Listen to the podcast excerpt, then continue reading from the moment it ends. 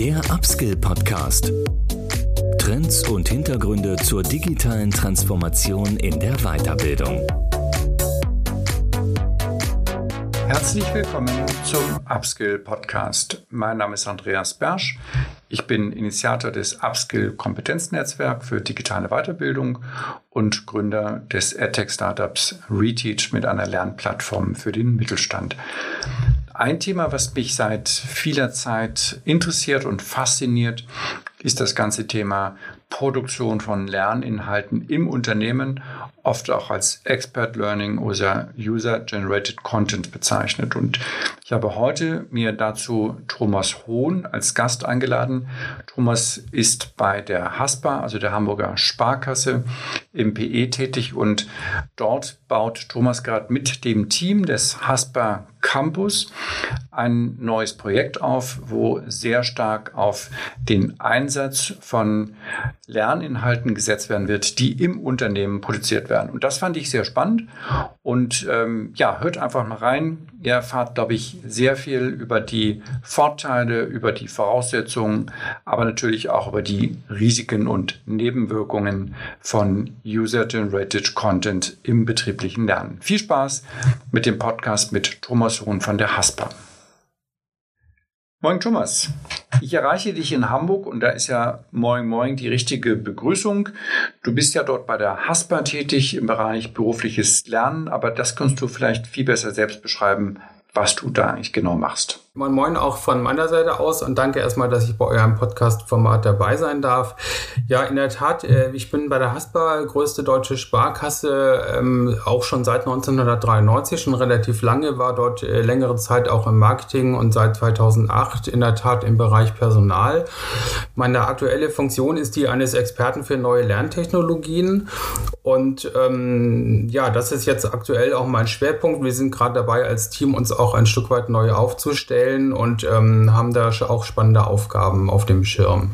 Neue Lerntechnologien, ist das jetzt, äh, was können wir uns darunter vorstellen? Ist das ein alter Begriff, der irgendwann mal in den 90ern geprägt wurde und da hat man gesagt, wir wollen jetzt nicht nur ähm, PDFs machen oder was, was ist genau neue Lerntechnologien? Das bezieht sich äh, auf verschiedene Aspekte. Also das ist jetzt nicht äh, ein, ein altes Thema, sondern es geht wirklich hier darum, dass wir schauen, mit welchen Tools können wir das Lernen in der Haspa voranbringen. Und damit meine ich jetzt nicht nur Tools, die wir sozusagen zentral als Bereich Personal an die Rampe stellen, als Haspa Campus, sondern auch Tools, die gegebenenfalls auch ähm, von den Nutzern selber genutzt werden können. Damit meine ich aber auch unter anderem ein eine neue Lernplattform, auf die wir gerade migrieren, die neue Features anbietet. Wir sind da mittendrin im Migrationsprozess äh, sozusagen und damit ähm, meinen wir aber auch neue Settings, neue hybride Lernsettings, digitales Blended Learning, wo wir wirklich auch versuchen, ohne Präsenz auch mal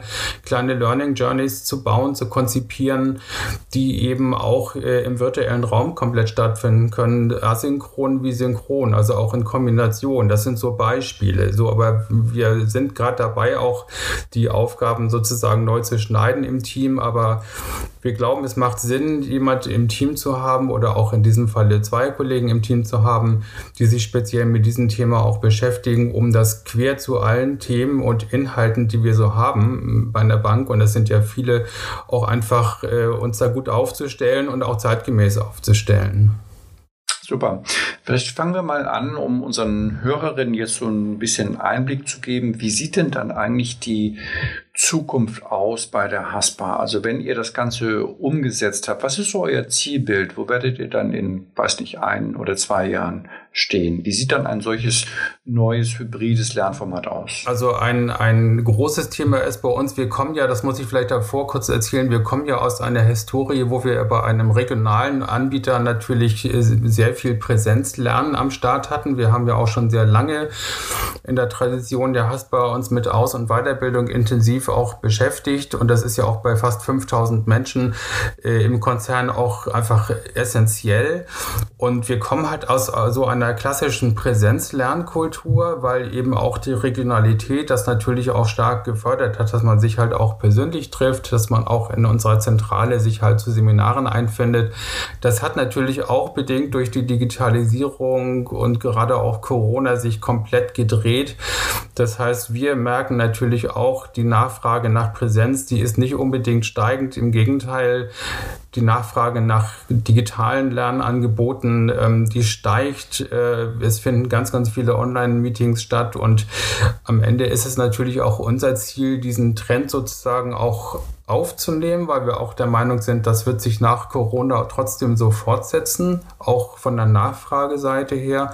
Und unser Zielbild ist eigentlich, das war ja deine Frage, dass wir perspektivisch das formale Lernen, was ja bisher bei uns auch als äh, Haspa Campus schon im, im Vordergrund stand, dass wir das im Grunde äh, vom Volumen her, vom Umfang her stark reduzieren und in diesem 70-20-10-Modell viel stärker auf informelles Lernen vor Ort setzen. Und ein Riesenthema, ein großes Thema ist dann halt in diesem Kontext, äh, Kontext auch der sogenannte User-Generated Content. Also wirklich die, die Idee, dass wir bei vielen Lernangeboten auch unsere Menschen im Unternehmen selbst mit einbinden, auch selbst befähigen, äh, Lerninhalte in gewissem Rahmen zu erstellen, äh, zu konzipieren, auch mit unserer Unterstützung und da auch quasi die Schwarmintelligenz im Hause, im Konzern noch stärker zu nutzen. Das ist so das Zielbild. Ähm, wir wollen also noch stärker dieses, diesen Netzwerkgedanken stärken, das lebenslange Lernen, das dezentrale lebenslange Lernen andere einfach stark machen. Also so im Sinne von we love to empower you. Also wir möchten einfach andere stark machen und sie auch befähigen, Dinge selber zu machen, Wissen selber zu teilen. Das ist so das Zielbild jetzt mal so in wenigen Worten.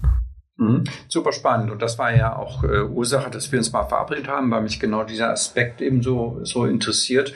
Und man spricht ja, oder ich spreche mit sehr vielen Leuten genau über diesen Aspekt ähm, User-Generated Content. Ähm, wir haben das ja alle schon seit über zehn Jahren im, in der Parallelwelt gesehen, im Bereich Social Media, nicht, wo anfangs die Unternehmen gesagt haben, Social Media, das besteht aus Guidelines, sprich aus Restriktionen und nicht aus, aus Öffnung. Heute Corporate Influencer Stichwort äh, hat sich der, die Landschaft komplett gedreht. Die Unternehmen verstehen mittlerweile, dass die Mitarbeiter die besten Fürsprecher sind. Und meine Prognose ist ja, dass sich das im Bereich des Lernens genauso entwickeln wird, vielleicht ein bisschen schneller, das wäre schön. Ähm, und da haben wir jetzt ja, je mehr Gespräche man führt, desto mehr hört man eigentlich dieses Wort, ja, aber wird das denn überhaupt funktionieren? Nicht? Und wir haben da ja nicht nur eine technologische Herausforderung, also wie werden diese Contents produziert, sondern es ist ja im Wesentlichen eigentlich die Herausforderung des, des Mindsets. Ja? Das heißt, wie gelingt es denn eigentlich, die Mitarbeiter auch zu motivieren, jetzt auch vom, vom Mitarbeiter zum Lehrer zu werden, um diesen Begriff jetzt mal zu, zu, zu brauchen. Wie ist denn da deine, ähm, deine Anfangs-, deine Ausgangsthese? Ist das der, der, der Crucial Point an der Geschichte?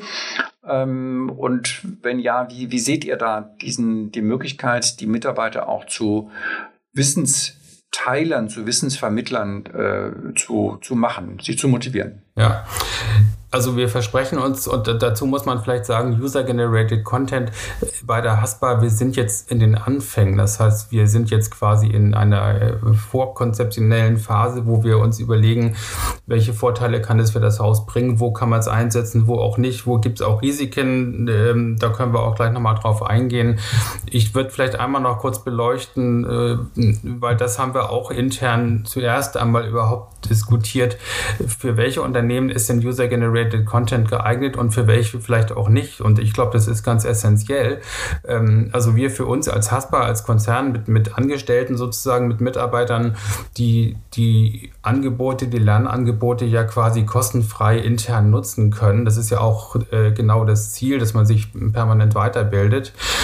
Da ist es natürlich eine andere Situation als jetzt beispielsweise bei einem Anbieter, der wirklich hauptberuflich Bildung anbietet, also beispielsweise eine Akademie.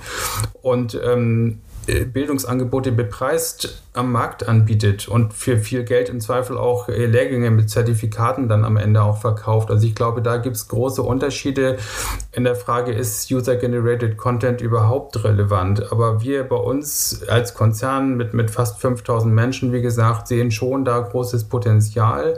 Wir haben unglaublich viele Potenziale und Talente an Bord. Teilweise kennt man die im, natürlich auch gar nicht.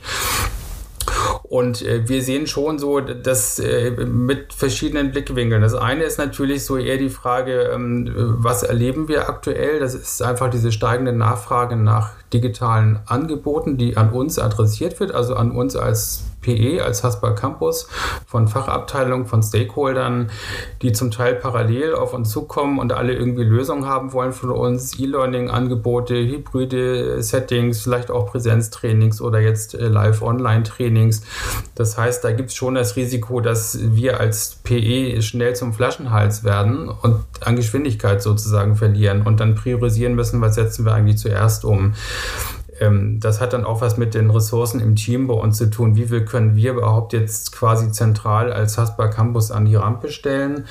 Ähm, dann kann man natürlich sagen, gut, wenn wir es nicht alles gleichzeitig schaffen können, kann man sich externe Partner holen dann ist es nämlich so, dass man natürlich hohe Kosten auch schnell hat bei externen Partnern, die dann Dinge umsetzen. Klassisches Outsourcing. Ähm, aber ich glaube, im Kern ist es eigentlich eher so ein kulturelles Thema und das ist auch der Fokus, den wir gerne drauf legen wollen. Es geht ja nicht darum, im Hause das Bild äh, aufzubauen. PE möchte irgendwie äh, Aufwände, die sie vorher selber geleistet hat, quasi ins Haus zurückdelegieren, sondern uns geht es ja eigentlich eher um diesen kulturellen Aspekt, dass man als Mitarbeiter vielleicht heute selber lernt und morgen sein Wissen teilt und das aber mit Unterstützung des Bereiches PE, der mit entsprechenden Tools, Unterstützungsangeboten da auch einiges an die Rampe stellt um das eben auch im Konzern systematisch auch äh, den Menschen anzubieten und ihnen da auch entgegenzukommen, sie auch zu unterstützen und jetzt nicht damit alleine zu lassen. Also wir glauben da wirklich dran, dass man bei vielen, vielen Themen das Know-how, das im Hause vorhanden ist, wenn man da eine gute Infrastruktur baut, eine gute Kommunikation ähm, leistet im Haus, dass man das wirklich gut nutzen kann.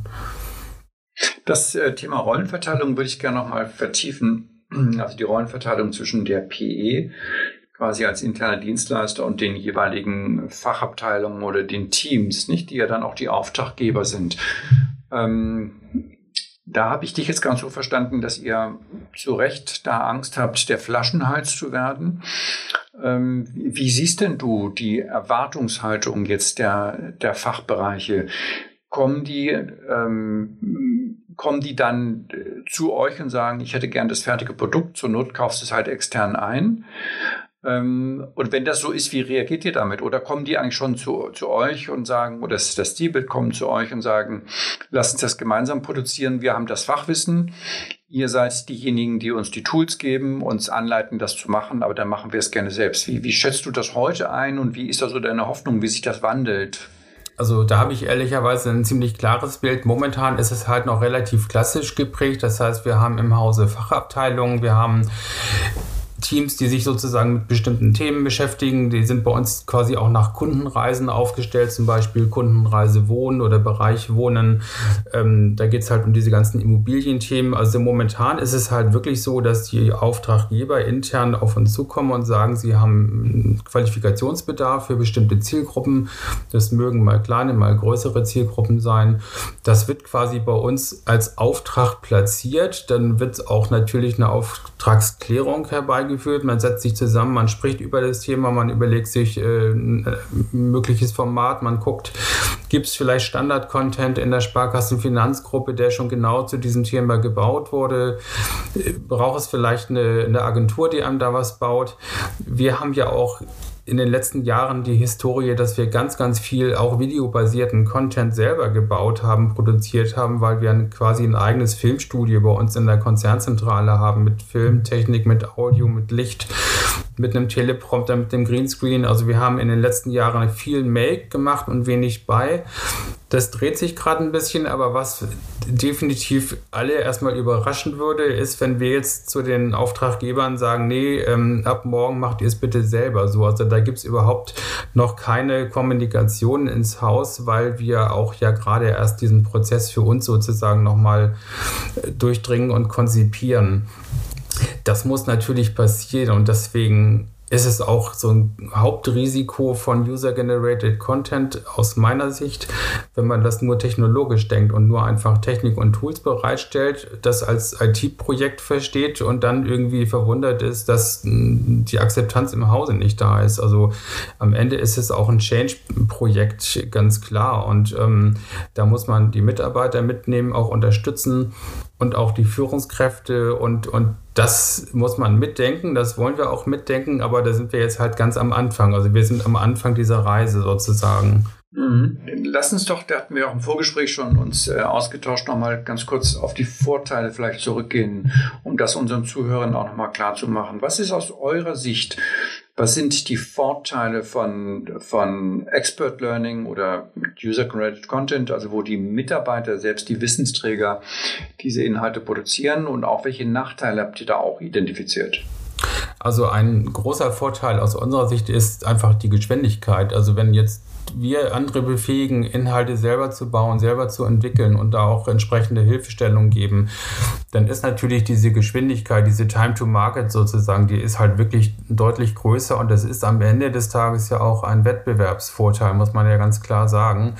Ähm, so und das andere ist natürlich einfach dieses Thema äh, Wissen teilen im Hause. Also wir haben ja oft auch dieses Thema Working Out Loud, auch gerade im Social Media Bereich auf LinkedIn ist es ja hoch relevant. Und im Grunde ist es genau dieses Bild. Wir möchten einfach diese Schwarmintelligenz im Hause nutzen. Wir möchten Talente, die es im Hause gibt, finden und auch deren Know-how nutzen. Also ich, ich nehme mal ein Beispiel.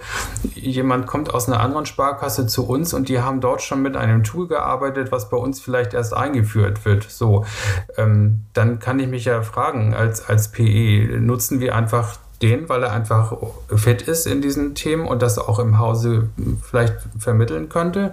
Oder kaufen wir da jetzt einen externen ein? eine Agentur und einen Beauftragten was ganz Neues. Also da wird es natürlich Sinn machen, auch dieses Talent, was nun mal da ist, erstens zu finden und zweitens dann auch zu nutzen. Also das ist halt ein weiterer Vorteil, dass man da auch dieses Wissen teilen auch sozusagen als Teil einer neuen Lernkultur im Hause etabliert letzten Endes aber auch ein Budgetthema. In dem Moment, wo ich viele Menschen bei uns im Konzern befähige, Lerninhalte selber zu bauen, habe ich natürlich auch die Chance, Kosten zu reduzieren, die ansonsten vielleicht hm, fällig geworden wären bei der Beauftragung von externen Partnern, die mir dann den Content bauen. So in der ganz klassischen Aufgabenteilung. Wir briefen, wir machen einen Pitch, wir holen uns eine Agentur, die dann Kurse baut beispielsweise.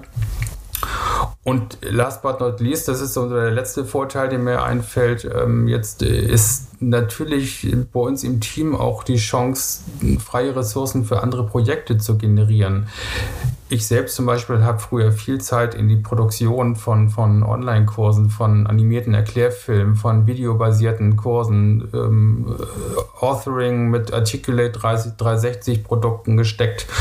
Und in dem Moment, wo jetzt andere mit anderen Tools vielleicht im Hause auch selber Inhalte bauen, habe ich natürlich plötzlich freie Ressourcen, die ich für andere Themen nutzen kann. Vielleicht einfach für die Betreuung dieses Rahmens, den man dann im Hause auch bereitstellt für die Entwicklung neuer Tools, vielleicht neuer Unterstützungsangebote. Und ähm, das ist halt ein weiterer Vorteil direkt für unser Team. Lass uns vielleicht ein konkretes Beispiel machen, wie sowas aus eurer Vorstellung dann auch von der Formatierung ähm, ausschaut. Du hast eben gesagt, es geht schneller. Wie wird aus, aus deiner Sicht, welche Formatierung wird es dort geben? Wie wird ein solches von Mitarbeitern produziertes E-Learning aussehen? Du hattest vorhin auch gesagt, ihr habt da ein Filmstudio. Das scheint jetzt so für mich erstmal so ein kleiner Widerspruch zu sein, äh, dass man die Mitarbeiter erstmal ins Filmstudio schickt. Das ist ja für viele dann auch sehr ungewohnt. Aber erzähl du mal, welche, an welche Formate denkt ihr da überhaupt? Ja, unterschiedliche Formate. Ich mache mal so ein paar Beispiele. Wie gesagt, wir sind ja noch ganz am Anfang, aber natürlich gibt es ein paar Ideen.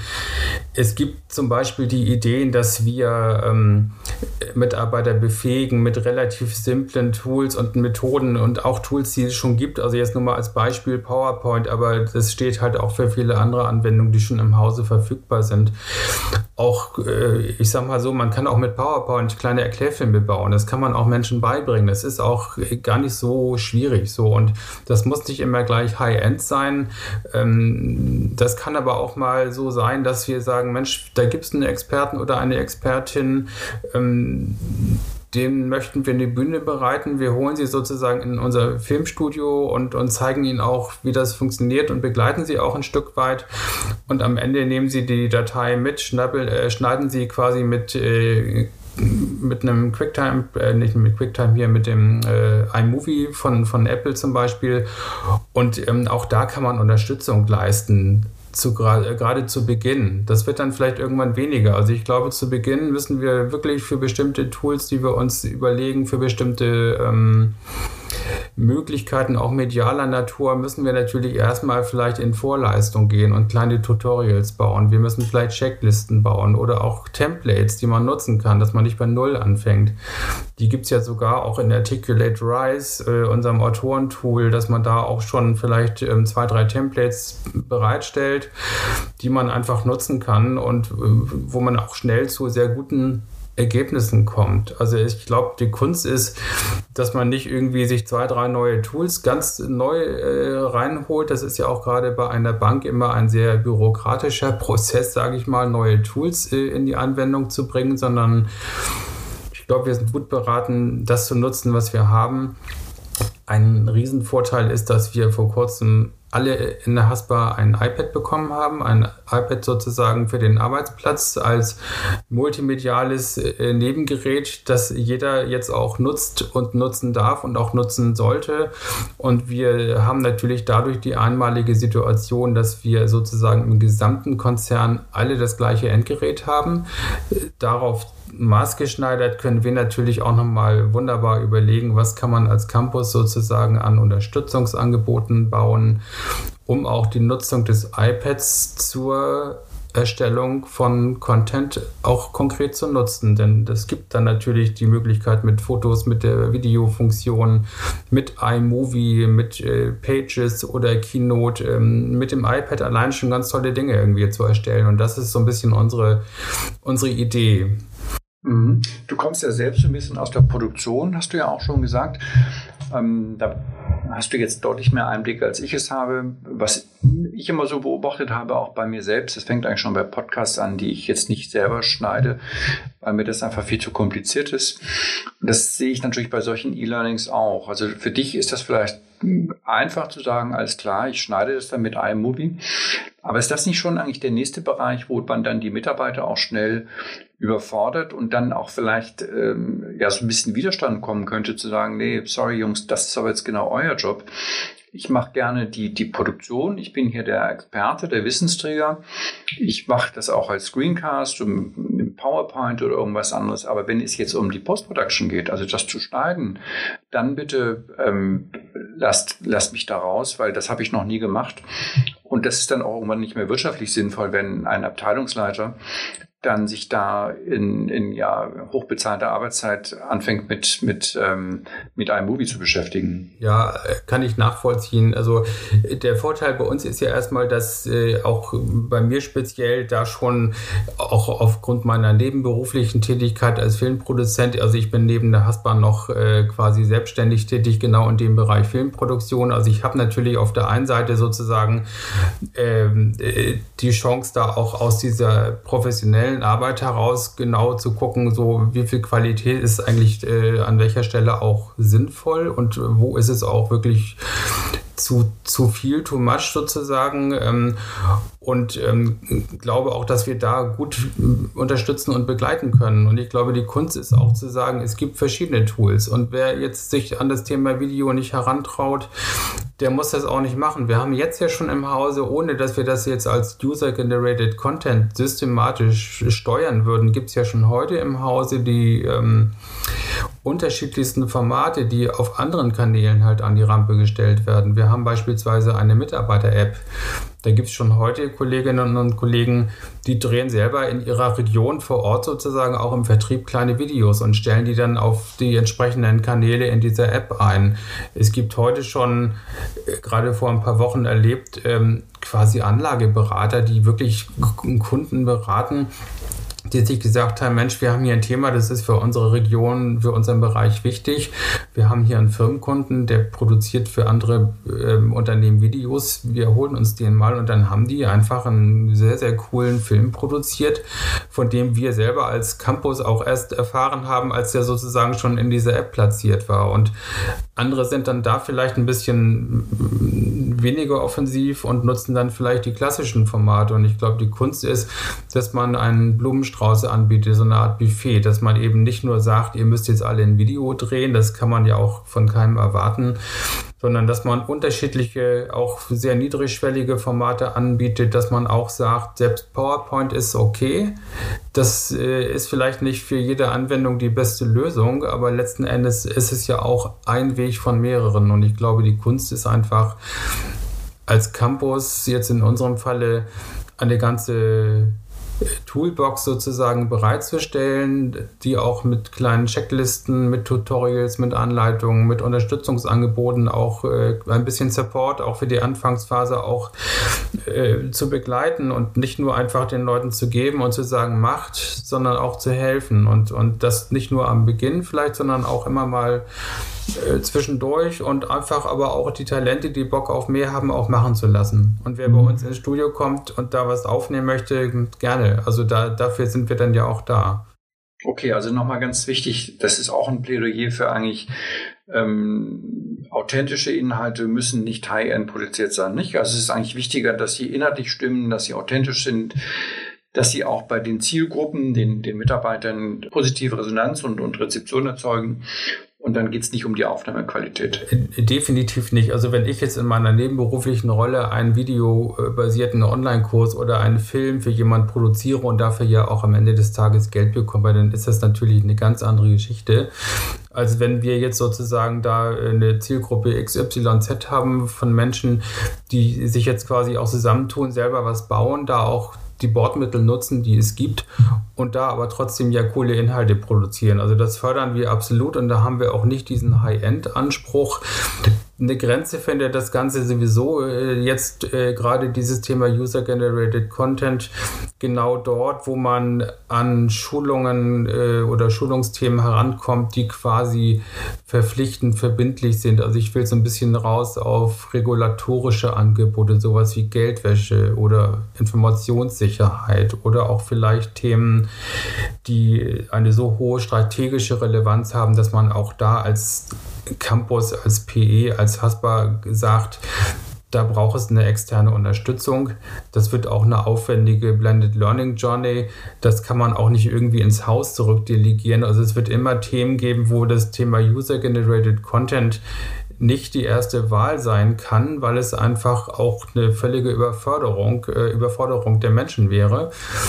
Aber wenn man dieses, äh, diese Erwartung an die Qualität, die da am Ende rauskommt, wenn man die jetzt nicht, wenn die Messlatte dann nicht so hoch hängt und wir mit motivierenden Unterstützungsangeboten das Ganze begleiten, ich denke, dann können wir die Menschen mitnehmen und am besten mitnehmen können sie wahrscheinlich genau die eben skizzierten Kollegen, die das alle schon machen, die wir uns natürlich dann auch gerne ins Netzwerk holen und so ein bisschen als Best Practice auch mit vermarkten.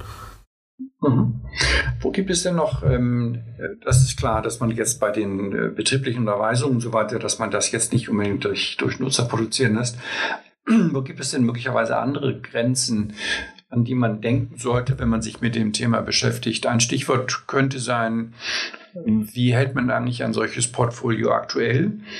Ähm, auch das ganze Thema Qualitätskontrolle, Qualitätsmanagement wie, wie, wie seht ihr das? Also gibt es da eine Abnahmeinstanz? Äh, und wenn ja, wer ist das? Und, und, und braucht es dann eigentlich jemanden, der die Aktualität nochmal überprüft? Oder kann man das letztendlich auch in, den, in die Crowd zurückverlagern, dass man sagt, die werden sich schon melden, die Mitarbeiter, wenn sie merken, also, dass das nicht mehr aktuell ist? Das ist natürlich jetzt, jetzt pure Vermutung, weil wir jetzt ja auch, wie gesagt, erst das Ganze beginnen zu starten bei uns. Also ich würde mal behaupten, wenn man auch für das Thema Aktualisierung, und das darf man ja nicht unterschätzen, auch wenn man auch dort Lösungen bietet und auch das Thema anstößt und vielleicht auch in der ersten Phase auch noch mitbegleitet, dann kann man auch natürlich seine ähm, User, ich sage jetzt mal wirklich User, seine User insoweit auch ähm, damit begleiten, dass man ihnen auch diese Aktualisierung nahelegt. Ähm, auf der anderen Seite ist es ja auch gerade so, wenn Fachbereiche beispielsweise ein, eine neue Software einführen und dann selber die Inhalte bauen, und dann merken, dass sich irgendwo ein Screenshot geändert hat nach vier Wochen oder sechs Wochen, eine Anwendung äh, anders funktioniert, weil vielleicht ein neues Release rausgekommen ist, dann sind die ja sogar schneller, wenn sie es selber schnell ändern, als wenn sie das sozusagen bei uns als Auftrag adressieren. Wir müssen dann erstmal priorisieren. Wir haben vielleicht einen externen Partner, wo man das nochmal als Aktualisierung briefen muss.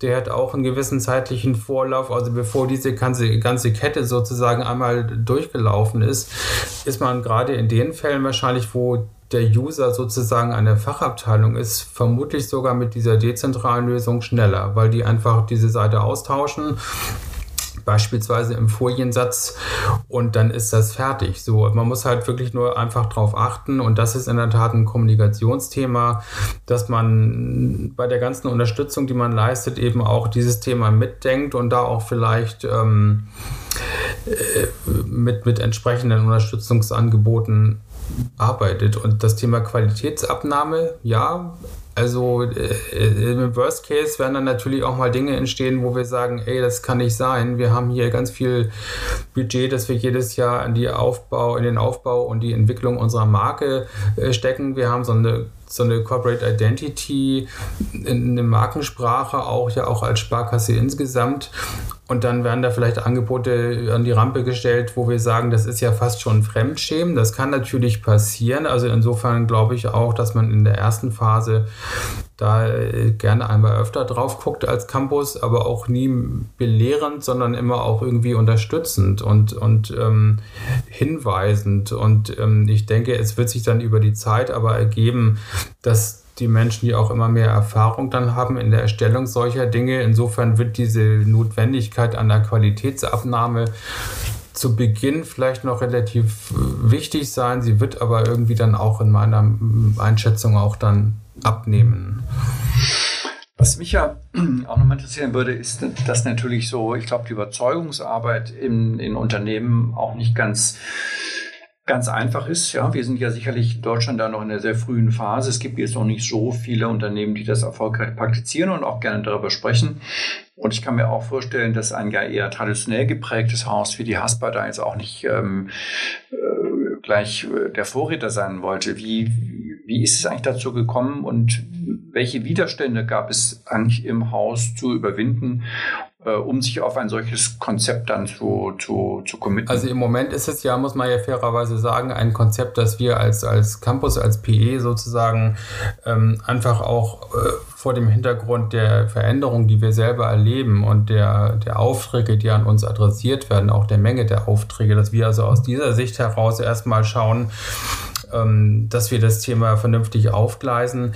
Es ist ähm, natürlich ein Riesenthema auch in der Kommunikation ins Haus, gerade auch Richtung Führungskräfte. Es ist am Ende schon ein Change. Das ist genau richtig. Und es ist eben auch traditionell wirklich so, dass es da eher so eine Konsumentenhaltung gibt, so nach dem Motto, ich arbeite hier und, und ich äh, tue jeden Tag mein Bestes. Ich erwarte aber auch, dass eine PE, ein Campus mich sozusagen mit Weiterbildungsangeboten unterstützt. So, wenn ich jetzt auf jemanden mit der, mit der Erwartungshaltung treffe und dem sage oder derjenigen sage, okay, und ab morgen oder ab nächste Woche machst du es mal selber, wir unterstützen dich ein bisschen, ich betreibe jetzt mal und dann lassen wir dich aber danach auch damit allein, weil dann kannst du es auch. Ich denke, das wäre zu kurz gesprungen. Also es ist eine Kommunikation in Richtung äh, der Führungskräfte, der Multiplikatoren. Es ist auch das Einbinden von, äh, von Netzwerken, die es im Hause schon gibt, die man auch nutzen kann dafür. Es ist auch das Einbinden von diesen ja, sogenannten First Movern, die das heute schon tun, die ich eben schon auch beschrieben habe.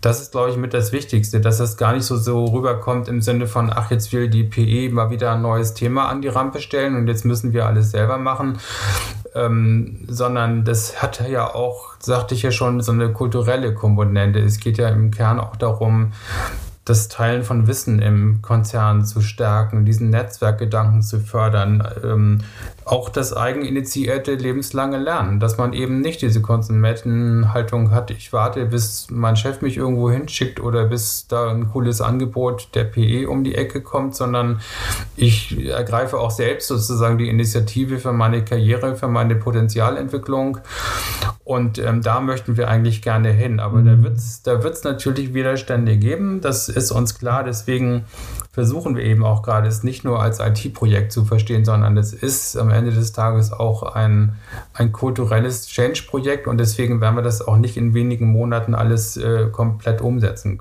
Wir haben jetzt über die, die Widerstände oder auch die Meinungen jetzt seitens der Abnehmer gesprochen und der Involvierten, also der, der, der Führungskräfte. Wir haben noch nicht über die Haltung innerhalb der, ich sag mal, Abteilung gesprochen, wo jetzt PE aufgehängt ist. Also ähm, ich weiß nicht, wie es bei euch heißt, HR oder Personal, äh, wie auch immer. Bereich Personal, wie ist denn das dort eigentlich diskutiert worden, wenn du das äh, beschreiben kannst? Und ähm, ist das jetzt ein Pilotprojekt, wo man sagt, wir versuchen das mal? Ähm, und, und, und welchen, welche Widerstände oder welche Argumente hat es eigentlich bedurft, um das Ganze dann auch dort bei den Verantwortlichen ähm, dafür grünes Licht zu bekommen? Also ehrlicherweise gibt es PE intern da gar keine Widerstände, weil äh, du, du, kannst dir das so vorstellen, User-Generated Content, das ist jetzt ja nicht das einzige Thema, was wir spielen jetzt als, als Haspa Campus in neuer Struktur, sondern wir wollen im Grunde das ganze Lernen ja auch transformieren in eine neue Welt des Lernens, auch in eine neue Art des Lernens. Und da ist User-Generated Content ist quasi ein Baustein. Die neue Lernplattform, die wir haben, ist ein weiterer Baustein. So und das Ganze fügt sich letzten Endes aber auch ein in eine Gesamtstrategie des Bereiches Personal, wo es unter anderem auch genau darum geht, dass wir die Menschen, ähm, ja, wie man so schön sagt, empowern, befähigen, auch sich selber stark zu machen und jeden Tag besser zu werden und ähm, uns da auch viel stärker als Unterstützer zu sehen, ähm, auch Hilfe zur Selbsthilfe zu bieten und weniger jetzt als die PE vielleicht klassischer Prägung, die man so als Personalabteilung kennt, wo man ja, viele administrative Dinge vielleicht angesiedelt sieht ähm, und wo man auch eine gewisse Erwartungshaltung hat, dass Dinge einfach bereitgestellt werden. Ja, wir stellen auch zukünftig Dinge bereit, aber wir stellen eher den Rahmen. So und das fühlt sich mhm. halt sehr gut in unsere Strategie, in die gesamte Personalstrategie ein. Deswegen sind wir da innerhalb der P eigentlich sehr, sehr äh, klar im Bild, dass wir da in die Richtung gehen möchten. Spannend wird das halt eher in Richtung der internen Stakeholder, Fachabteilungen, auch der, der Zielgruppen letzten Endes, dass wir da auch den richtigen Ton finden in der Kommunikation und auch die richtigen Argumente und dass das nicht quasi in den falschen Hals gerät. Ja, ja.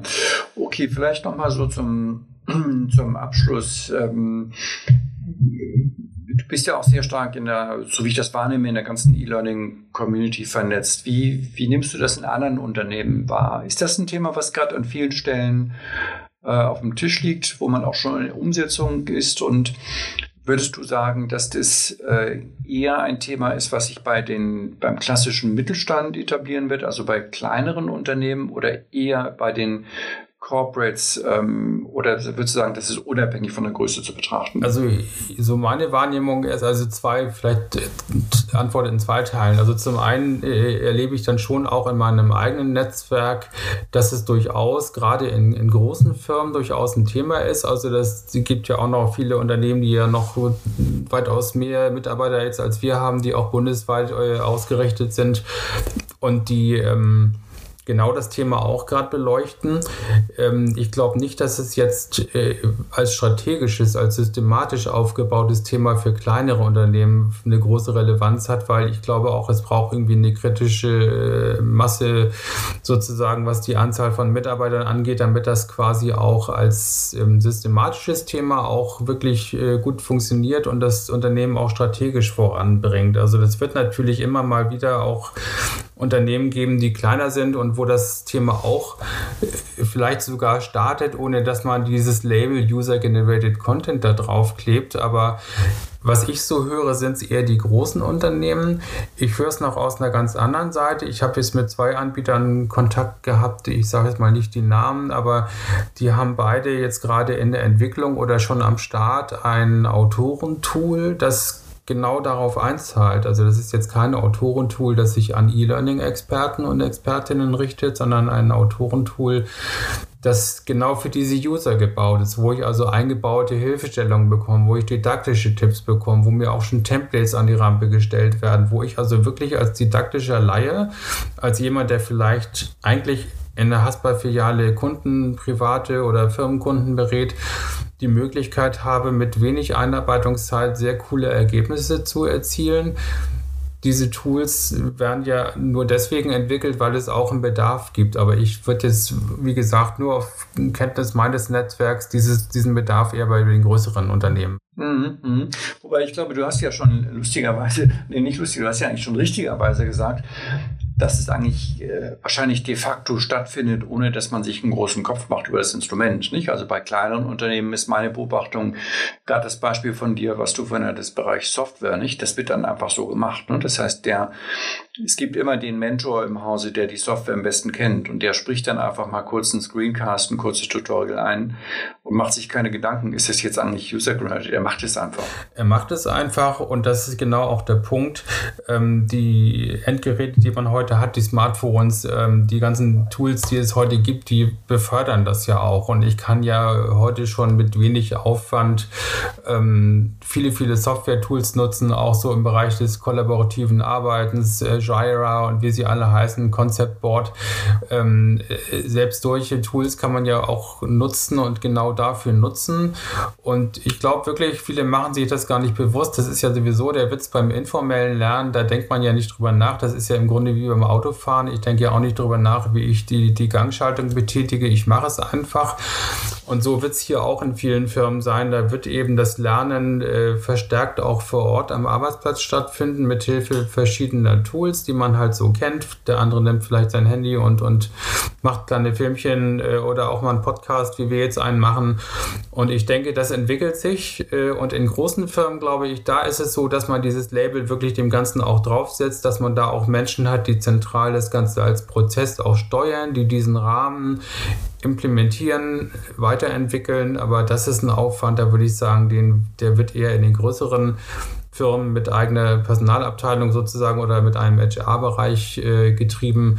Da sehe ich jetzt weniger das mittelständische Unternehmen äh, Inhaber geführt. Ich glaube, das ist wirklich im Moment in Deutschland aus meiner Sicht den größeren Unternehmen vorbehalten, zumindest quasi mit diesem Label drauf.